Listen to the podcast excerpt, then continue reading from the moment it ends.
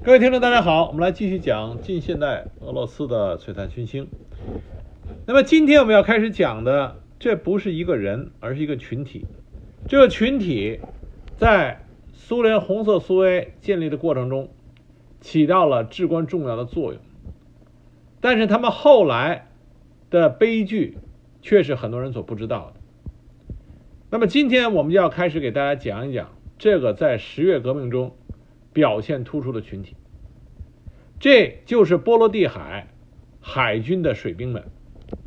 他们有一个光辉的口号，叫做“我们来自克朗施塔德”，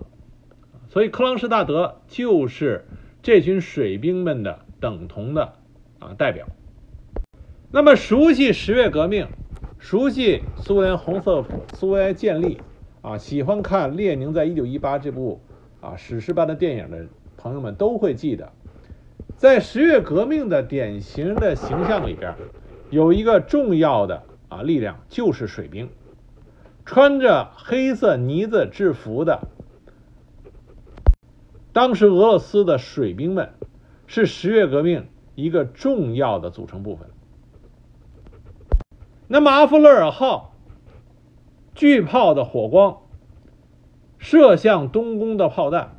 这是十月革命图腾般的象征啊！阿弗勒尔号实际上就像是十月革命的图腾一样，这在所有知道十月革命的人的脑海里啊，都是像着一个标志性的画面。而这个阿弗勒尔号就来自于波罗的海舰队。克朗什卡德这个地名，在苏联的历史中是有着不可替代的地位。有一个著名的电影叫做《我们来自克朗施塔德》，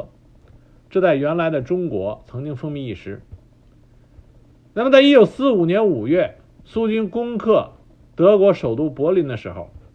苏联红军的大批官兵都在国会大厦墙壁上留名，甚至朱可夫元帅也加入到他们的行列。而在这些胜利者的提名中，波罗的海舰队的水兵们的提名别具一格，他们写的就是“我们来自克朗施塔德”。克朗施塔德就是十月革命中赫赫有名的布尔什维克的战斗堡垒。这个地方位于涅瓦河口不远，是俄国波罗的海舰队的重要海军基地。它距离首都圣彼得堡近在咫尺。平时岛上总是驻有庞大的舰队和几万海陆重兵，这是一股非常重要的军事力量。他们的力量足以与彼得格勒，就是圣彼得堡的。驻军啊相抗衡，所以每一次在圣彼得堡发生的革命运动，都必须要得到波罗的海舰队海军的支持，否则的话，这个革命的胜利就是难以想象的。因为波罗的海舰队战列舰上那十几英寸口径的巨炮，可以把彼得格勒全城夷为平地。那么在十月革命中，波罗的海舰队是最具有造反战斗精神。也是布尔什维克最坚决的支持力量，这是为什么一说起十月革命，那么武装力量里来自军队的支持，往往是以俄国水兵作为代表。俄国水兵一直具有啊优良的造反的传统。一九零五年俄国革命的最高潮的时候，就是黑海舰队的波江金号装甲舰水兵起义。当时的俄罗斯波罗的海舰队。水兵代表的就是这个国家优秀的先进的军事力量。那么这就意味着水兵们他们的思想上啊进步的比较快。这种国家的荣誉感在他们身上的诞生，使得他们认为这个国家的希望也是在他们手里。那么再一个，这些水兵大多数是出自于农村。沙皇俄国。落后的制度就意味着，在军队里，这些水兵虽然表面上看得上很光鲜，但是背地里，他们受着沙皇落后的军事制度，包括军事等级制度的迫害。水兵们必须服从军官的命令，稍微的顶嘴都会遭到体罚，经常吃不饱，并且遭到长官的拳打脚踢和颐指气使。那么波罗的海舰队的士兵呢？水兵呢？跟其他地方的士兵有个不同，就是除了来自农村的啊一部分人以外，还有一些是来自于就近的彼得格勒的工人。那么这些工人他的政治水平和素质就比农民士兵高得多，就成为了波罗的海水兵中啊的一些领头人。而且这些出身于工人的水兵与彼得堡的工人有着密切联系，所以红色的革命传单经常就在这个海军基地里传播，啊，并且传播到了各个舰艇上。因此，在这个俄国当时最强大的海军舰队里，红色思想特别容易传播开来，很多水兵都成为了布尔什维克，克朗施塔德也成为了舰队革命思想的大本营。一战开始的时候，波罗的海舰队拥有四艘战列舰、十艘巡洋舰、三十六艘驱驱逐舰、十一艘潜艇和六艘布雷艇。那么，在一战战斗任务的间隙，水兵们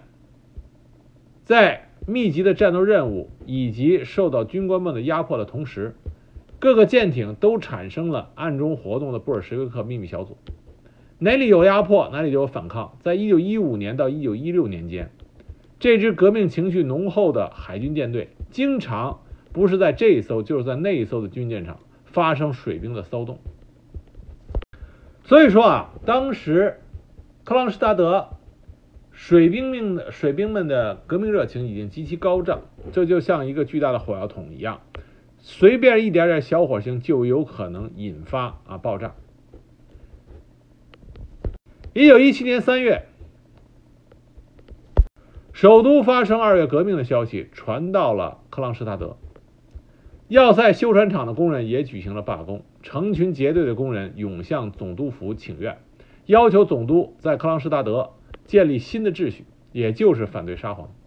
那么总督当然不可能同意，就把工人们严厉斥责了一顿，命令他们明天早上在铁毛广场集合。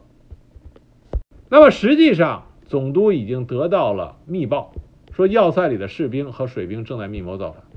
于是总督就发布命令，将几个营的新入伍水兵武装起来，准备应付突发事件。他认为这些新入伍的是水兵，还没有和外界接触，思想上应该没有接触革命的思想，可以用来对付兵变。可是已经在酝酿着革命的水兵们知道了总督的这个想法，于是。克朗施塔德兵变就提前发生了，在当天夜幕降临的时候，马赛曲这个在沙皇俄国被视为大逆不道的啊乐曲，就在要塞里被要塞第一步兵团的军乐队演奏了起来，而这个激昂的革命歌曲、革命的曲子就成为要塞起义的讯号，岸上的士兵们开始了造反。而新兵营的士兵们也与老兵们一起，共同爆发出来了乌拉的声音，军官们就被赶跑了。而岸上造反的士兵又在军乐队的伴随下，冲向了停泊在港中的军舰。军港中舰艇上的士兵听到声音，也爆发出一片乌拉声，奔向舰艇，和新啊和岸上的士兵一起，共同。举起了革命的火焰，一起吹响了进攻的号角，而船舶造船厂的工人们也纷纷跑来加入。而革命的队伍冲向到要塞的铁毛广场，他们抓住了总督，将忠实于沙皇的这个海军上将总督啊，就把他给杀死了。这是在克朗施达德发生的水兵暴动，而这个时候波罗的海舰队的主力并不是在克朗施塔德，而是停泊在芬兰的首府赫尔辛基。但是首都爆发骚动和示威的消息早已经传播到这个这里啊，停泊在赫尔辛基的水兵啊他们的啊群体当中了，几乎每一个舰艇都知道首都正在发生的事情。军官们开始惶恐不安，而士兵们开始了积极准备。很快，克朗施塔德和列维尔两个海军基地发生骚动的消息也传遍了波罗的海舰队。三月十六日，波。罗的海舰队司令涅派宁发布了命令，宣布了尼古拉二世退位，政权已经移交给国家杜马临时委员会，而舰队公开的归顺临时政府。而这个消息就点燃了波罗的海军队水兵啊，波罗的海舰队水兵们的反抗意识。就在命令宣布的当天晚上，驻停泊在赫尔辛基的整个波罗的海舰队掀起了起义。积怨已久的是水兵们开始和军官们算总账，一艘一又一艘，所有军舰都悬起了红灯，各个舰艇上的水兵解除了军官的武装，而每个舰艇派出了两名代表。在岸上召开了所有舰艇的第一次会议，建立了水兵代表苏维埃。每个舰艇都建立了舰艇委员会，然后对平时欺压打骂水兵的军官们进行了控诉和审判。那些平时欺压水兵最严重的军官都被判处了死刑，其中就包括波罗的海舰队司令聂派宁。所以说，整个波罗的海舰队就被水兵们控制住了。紧接着，水兵们到岸上控制了赫尔辛基全城。而在彼得格勒，啊，彼得格勒，阿弗勒尔号巡洋舰正在彼得格勒的工厂里进行大修。阿弗勒尔号啊，在波罗的海舰队里边，它有个独特的位置，因为首先，啊，它曾经作为对马海战，就是和啊这个日本的对马海战中。它是几艘侥幸生还的战舰之一。再一个呢，在一九一五年汉古德号战列舰的水兵暴动失败以后，其他要求押送失败暴动失败水兵的啊舰只，这个船上的士兵呢都拒绝押送这个暴动水兵，只有阿弗勒尔号的水兵最后啊负责的押送。因此，阿弗勒尔号它被其他的。水兵们啊非常看不起，认为在阿弗勒尔号的水兵给全部的波罗的海舰队的水兵丢了丢了脸啊，因此阿弗勒尔号的名声比较臭。因此，在彼得格勒民众暴动的啊这个消息传来的时候，阿弗勒尔号上面的水兵们就已经按捺不住心中的革命激情，并且他们要用革命的事实来洗刷自己。身上的那种啊，这个被人耻笑的名声。但是阿弗勒尔号他们水兵们要起事的事情啊，这消息败露了，所以军官们就早已预备好，全副武装的将全舰的水兵给包围了。水兵们只能退回到自己的舱里去。但是军舰的运作还得需要水兵，因此。啊，这些军官们只能是全副武装的监视着水兵们的行动。那么舰长干了一件很愚蠢的事情，他命令全舰大扫除，想用这种体力劳动去惩罚水兵。但是他没有想到的是，水兵们就利用这个大扫除，相互之间又进行了新的串联。他们提供的暗号就是乌拉声，只要喊起乌拉，水兵们就去袭击军官，把武器夺过来。可就在水兵们打算行动还没有开始的时候，工厂的大门被冲开，工人和士兵们潮水般的涌了进来。这就是彼得格勒正在发生暴动的革命群众。他们来就是为了解救阿弗勒尔号上面的水兵。那么里应外合，阿弗勒尔号就落到了革命群众和水兵们的手里，而反动军官也被水兵们。进行了审判和判决，那就是死刑。因此，当时俄国首都进行二月革命的主要的武装力量是两部分，一个是彼得格勒的驻防军，一个是波罗的海舰队。二月革命之后，彼得格勒的驻防军选出了自己的领导机构——彼得格勒公民代表苏维埃，而波罗的海舰队水兵也推出了他的领导机构，是波罗的海舰队中央委员会。那么这里要说明一下啊，无论是彼得格勒公民代表苏维埃，还是波罗的海舰队中央委员会，成员多数都是社会革命党和孟什维克。二月革命之后，当时俄国的左翼政党啊，是以社会革命党和孟什维克的力量最强大，这两个党一个有八十万党员，一个有二十万党员。布尔什维克的党员这时候还不到两万，而且社会革命党和孟什维克中的知识分子很多，能言善辩，擅长演讲，所以在底层的民众中拥有极高的声望。但是这两个政党虽然能说，但是缺乏真正深入到民众中、深入到底层去做工作的这个愿望和能力。他们不愿意深入到水兵中做宣传工作。相反来说，布尔什维克的党组织坚强有力，具有统一的意志和严明的纪律。当时布尔什维克提出的口号是“和平、面包、土地”，这深深打动了工人、农民和士兵大众的心。所以，波罗的海的水兵们很快就转向了布尔什维克。到了五月份，选出的第二届波罗的海舰队中央委员会中，十三个委员大部分都是布尔什维克。也就是说。波罗的海舰队成为了布尔什维克控制下最大的啊武力。那么，随着列宁回国提出四月提纲，布尔什维克和资产阶级临时政府的矛盾越来越剧烈。当时，彼得格勒驻防军大多数是拥护临时政府，支持布尔什维克的只有第一机枪团。那么，列宁就做出了一个重要的决定，就是派水兵到士兵中去做宣传，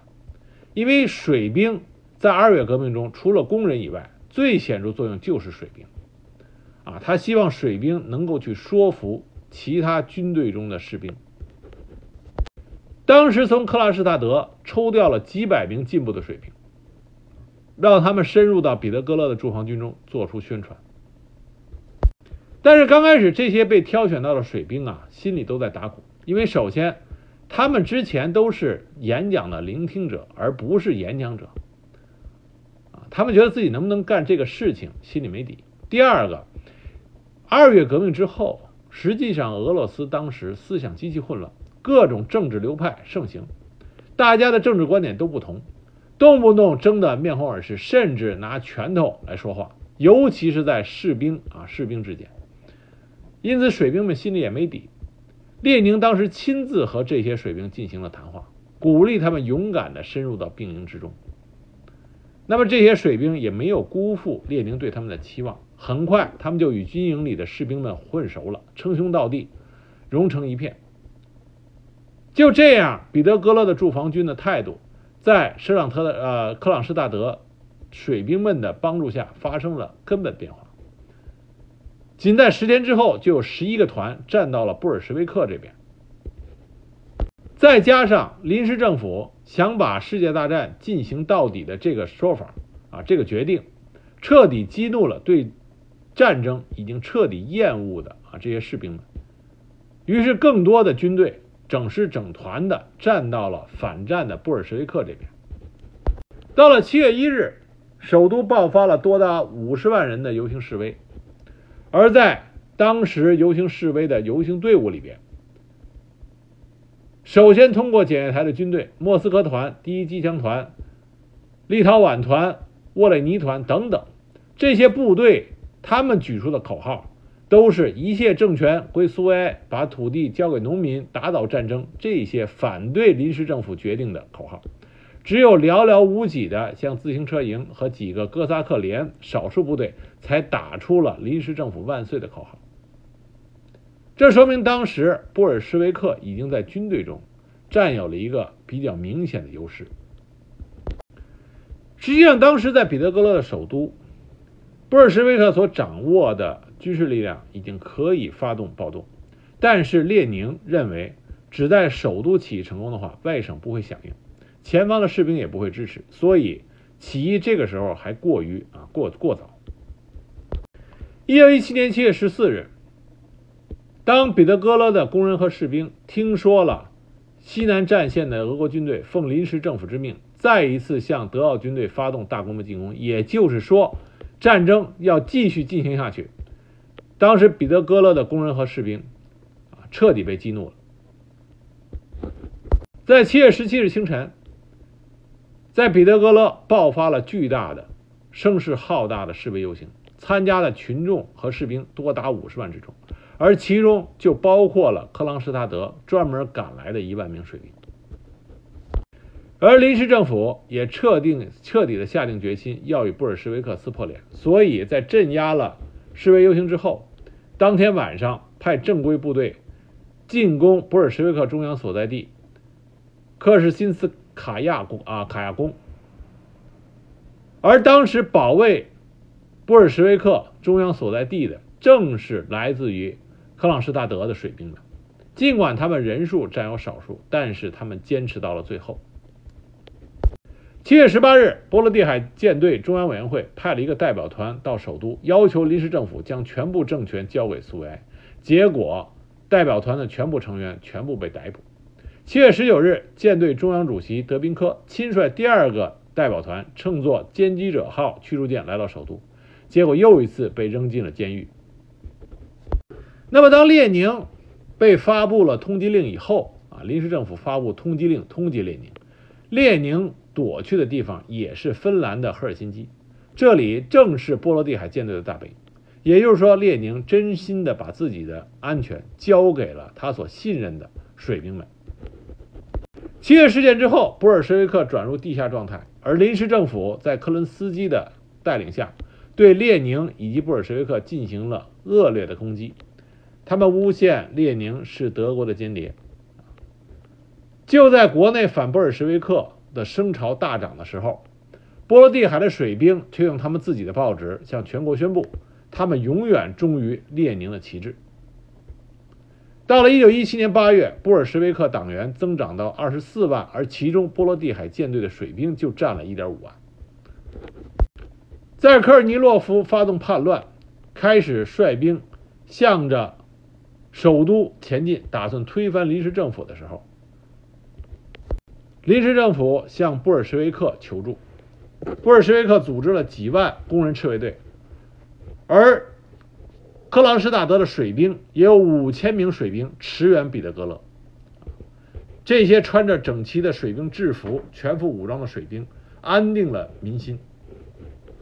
当时首都的报纸就报道说，昨天彼得格勒在革命后首次见到了秩序井然的部队，这就是整齐的克朗施大德水兵队伍。在布尔什维克的帮助下，科尔尼洛夫他手下的叛乱部队纷纷倒戈，啊，科尔尼洛夫的叛乱被很快的就镇压了。因为布尔什维克在镇压科尔尼洛夫啊叛乱中的杰出表现，彼得格勒的工人苏维埃以及莫斯科工人苏维埃都倒向了布尔什维克，这使得布尔什维克在德国两大中心城市的苏维埃中都取得了控制权。列宁认为，这个时候武装起义的时机已经成熟，从芬兰秘密返回了彼得格勒。那么，十月革命正式爆发。十月革命能够在彼得格勒获得胜利，是因为六万人的彼得格勒驻防军、六万人的波罗的海舰队和首都二十万工人赤卫队全部站在了布尔什维克一边。那么，波罗的海舰队起了至关重要的作用。波罗的海舰队当时他们的。武器装备、人员状态都处于一个极度巅峰的状态。原因是因为就在十月革命之前不久，德军为了突破并攻占俄国首都，曾经以强大的舰队向摩昂群岛发动猛攻。当时投入的舰船总数达到三百艘以上，包括二十艘战列舰和巡洋舰、六十七艘驱逐舰和鱼雷艇、六艘潜艇和大量的辅助舰只，其中舰队里还有二点五万名登陆部队。并且有飞机配合作战，那么波罗的海舰队的水兵们顽强抗击，先后击沉和击伤了德国舰艇五十余艘，粉碎了德军突进到彼得格勒的企图。而这份战绩，使得波罗的海舰队在民众之中啊名气大升。因此，临时政府迫于来自于水兵的压力，只能将之前扣留的波罗的海舰队中央委员会。啊，代表团以德宾科为首的这批代表释放，而这批人回到原来的岗位之后，积极的进行武装起义的准备工作。他们以波罗的海舰队抗击德军进攻啊所立下的功劳，到首都的海军总司令部领取步兵武器。鉴于波罗的海舰队在海战之中表现英勇，当时海军总司令就批拨了啊这批武器到波罗的海舰队。其中包括三千支步枪和全部弹药，还有一百支手枪和五千枚手榴弹。这给波罗的海舰队能够全副武装的加入十月革命创造了有利条件。那么，当布尔什维克中央向波罗的海舰队发布了啊发出了约定的暗号的时候，三列军列装载着四千五百名水兵就从赫尔辛基风驰电掣的驶向了彼得格勒。同时，为了配合彼得格勒的十月革命，波罗的海舰队。派遣适合进入涅瓦河的鱼雷艇，啊，去支援十月革命。但是因为很多鱼雷艇啊，在刚刚结束的海战中受损，各个鱼雷艇的这些水兵机械工完成了一个不可能完成的任务。在舰队的机械工程师，他们认为至少要两昼夜才能修理好啊这些鱼雷艇。在这种情况下，这些机械工水兵们。居然只用了一个晚上，就全部修复完毕鱼雷艇，使得鱼雷艇能够按时开进涅瓦河，啊，支援在首都发动的啊布尔什维克革命。那布尔什维克的起义领导机关犯了一个疏忽，就是本来呢，除了调集赫尔辛基的水兵，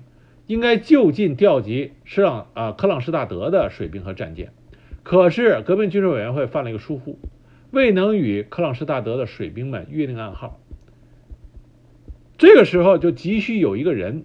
能够闯过涅瓦河上的重重关卡，把起义的命令送到克朗施大德。担当这个任务的就是水兵普洛宁。当时，普洛宁乘坐一艘一艘汽艇，一路上既不鸣笛也不开灯，悄无声息地溜过了一座座桥梁。当守卫桥梁的反动的士官生发现了汽艇开枪射击的时候，汽艇已经穿出了他们的射程，到达了克朗施泰德。那么克朗施泰德的水兵们得到消息，当时派出了两千名水兵，全副武装、威风凛凛的乘坐着乘坐着战舰，向着彼得格勒就出发了。那么真正在十月革命中。成为了革命图腾，并且成为全世界对于十月革命所理解中，在脑海中浮现的画面的，就是停泊在涅瓦河口的阿弗勒尔号。阿弗勒尔号呢，因为修理的缘故，一直停泊在彼得格勒。那么二月革命中，领导阿弗勒尔号军舰暴动的水兵啊，他名字叫做别雷舍夫。这个时候是控制着军舰，军舰委员会主席。这是一个忠诚的布尔什维克，他被任命为巴尔阿弗勒尔号巡洋舰的政治委员。他并没有听从临时政府命令阿弗勒尔号在修复完工之后迅速离开彼得格勒的命令。他说：“我只服从革命军事委员会的指挥。”当时革命军事委员会给比舍呃比雷舍夫，他的命令是让他能够控制住尼古拉桥，这意味着阿弗勒尔号要开进涅瓦河。可是这是个技术活，因为涅瓦河到底什么地方水深，什么地方水浅，万一开错了就有可能搁浅。可是有这个技术的是当时舰上的那些军官，包括舰长。可是这些军官们并不想。帮助布尔什维克完成这个军事啊行动。当时别列舍夫就回去和军舰委员会的人商量，最后舵手长哈罗夫亲自坐着小船，用手册的探锤去丈量河道。就这样，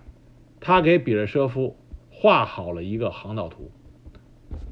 那么，在这个航道图的面前，舰长也答应了比列舍夫。率领舰队啊，率领这艘军舰赶到尼古拉桥。最终，阿弗勒尔号巡洋舰通过小心翼翼的航行，在凌晨三点三十分到达了尼古拉桥附近，在河里抛下了锚。而阿弗罗尔号就像一个巍峨的高山一样，守住了尼古拉桥，将尼古拉桥上的士官生们给驱散了。保证了被截断在北岸的赤卫队和士兵能够通过尼古拉桥赶向东宫，而正是阿弗勒尔号巨大的身影，给所有进行十月革命的啊这些工人和士兵提供了强大的后援。紧接着，来自于赫尔辛基、列维尔和克朗施塔德其他波罗的海舰队的战斗舰船。一共十五艘，也先后到达了彼得格勒。在十月革命基本胜利，拿下了彼得格勒全城的时候，也是阿弗勒尔号用他的电台，将列宁起草的告俄国公民书迅速的传遍了全俄国。这个时候，临时政府最后的啊堡垒就是东宫。起义的工人和士兵已经把东宫团团围住，临时政府最后的力量拒不投降。这个时候，总攻的号角，当时的革命领导者们就把这个总攻号角这份荣誉交给了阿弗勒尔号。阿弗勒尔号发出的号炮就是进攻东宫的号角。当革命委员会、革命军事委员会一声令下。阿弗勒尔号巡洋舰水兵们将舰首炮开火齐放，六寸大炮、六英寸大炮发出地动山摇的吼声，而这声巨响就是我们一直熟悉的那句话：“十月革命一声炮响”，就是指的阿弗勒尔号这一声巨炮的轰鸣。这是二十世纪最惊天动地的一炮。那么，围困着东宫的士兵、水兵、工人、赤卫队，向东宫发起了气壮山河的冲锋。但是，守卫东宫的临时政府的士官生们，啊，当时的火力很猛。于是，革命军事委员会再次下达命令，这回阿弗勒尔号用的就是实弹，第二次炮击东宫。在水兵们的支援下，东宫最终。被起义的工人和士兵们占领。东宫的占领意味着当时俄罗斯资产阶级临时政府的垮台，意味着红色苏维埃政权的建立。在世界上第一个工农政府建立以后，列宁当选为人民委员会主席，而在新政府的三名军事人民委员中，其中一个就是波罗的海舰队的水兵领袖德宾科。在红色苏维埃建立之后，马上克伦斯基就命令北方战线司令部的克拉斯诺夫第三骑兵军向彼得格勒发动了反攻。彼得格勒的卫戍部队和赤卫队员在取得十月革命胜利之后，马上就要为着维护和保卫红色苏维埃政权，与克拉斯诺夫的部队进行啊进行战斗。当时，德宾科也率领着波罗的海舰队的水兵们参加了这一个防御的这个作战。在水兵们和其他赤卫队和防卫军这些捍卫红色苏维埃啊这武装力量的共同努力下，反击彼得格勒的这个哥萨哥啊哥萨克骑兵队就被击退了。红色苏维埃政权得到了维护，而克伦斯基一看反攻无望，也出逃了。这样，新生的红色政权的初步危机就被解除掉了。而波罗的海舰队啊，另外一个叫迪安娜号的巡洋舰舰长伊万诺夫，因为这个舰长和其他的军官啊不一样，他非常倾向于布尔什维克。因此，列宁签署了苏维埃人民委员会的决定，命令任命啊伊万诺夫这位出身于波罗的海舰队的巡洋舰舰长成为海军部长助理兼海军部最高委员会代理主席。而波罗的呃波罗的海舰队也迎来了他的新的最高指挥官，这是由苏维埃政府新任命的叫克雷连科啊他成为了波罗的海舰队最新的指挥官。那么，在伟大的十月革命中，波罗的海舰队水兵与彼得格勒防卫军的陆军，还有彼得格勒的工人赤卫队，是布尔什维克的三支钢铁禁卫军。而波罗的海水兵从二月革命开始，一直到十月革命，都对整个俄罗斯的革命起到了重要的作用。他们是可以倚仗的武装力量最中间的啊这股力量。他们旺盛的革命精神一直是作为十月革命的一面旗帜而令人称道。但是，就是这样一位一个英勇的群体，在之后却有了一个悲惨的结局，而他们的悲惨的结局却却是不为人知的啊，很多人都不知道，克朗施大德的波罗的海舰队的水兵们后来。却因为他们的革命反抗精神，遭到了红色苏维埃残酷的镇压。明天我们用第二集给大家讲讲克朗施塔德的水兵们后来的转变和他们啊这个不幸的一个结局。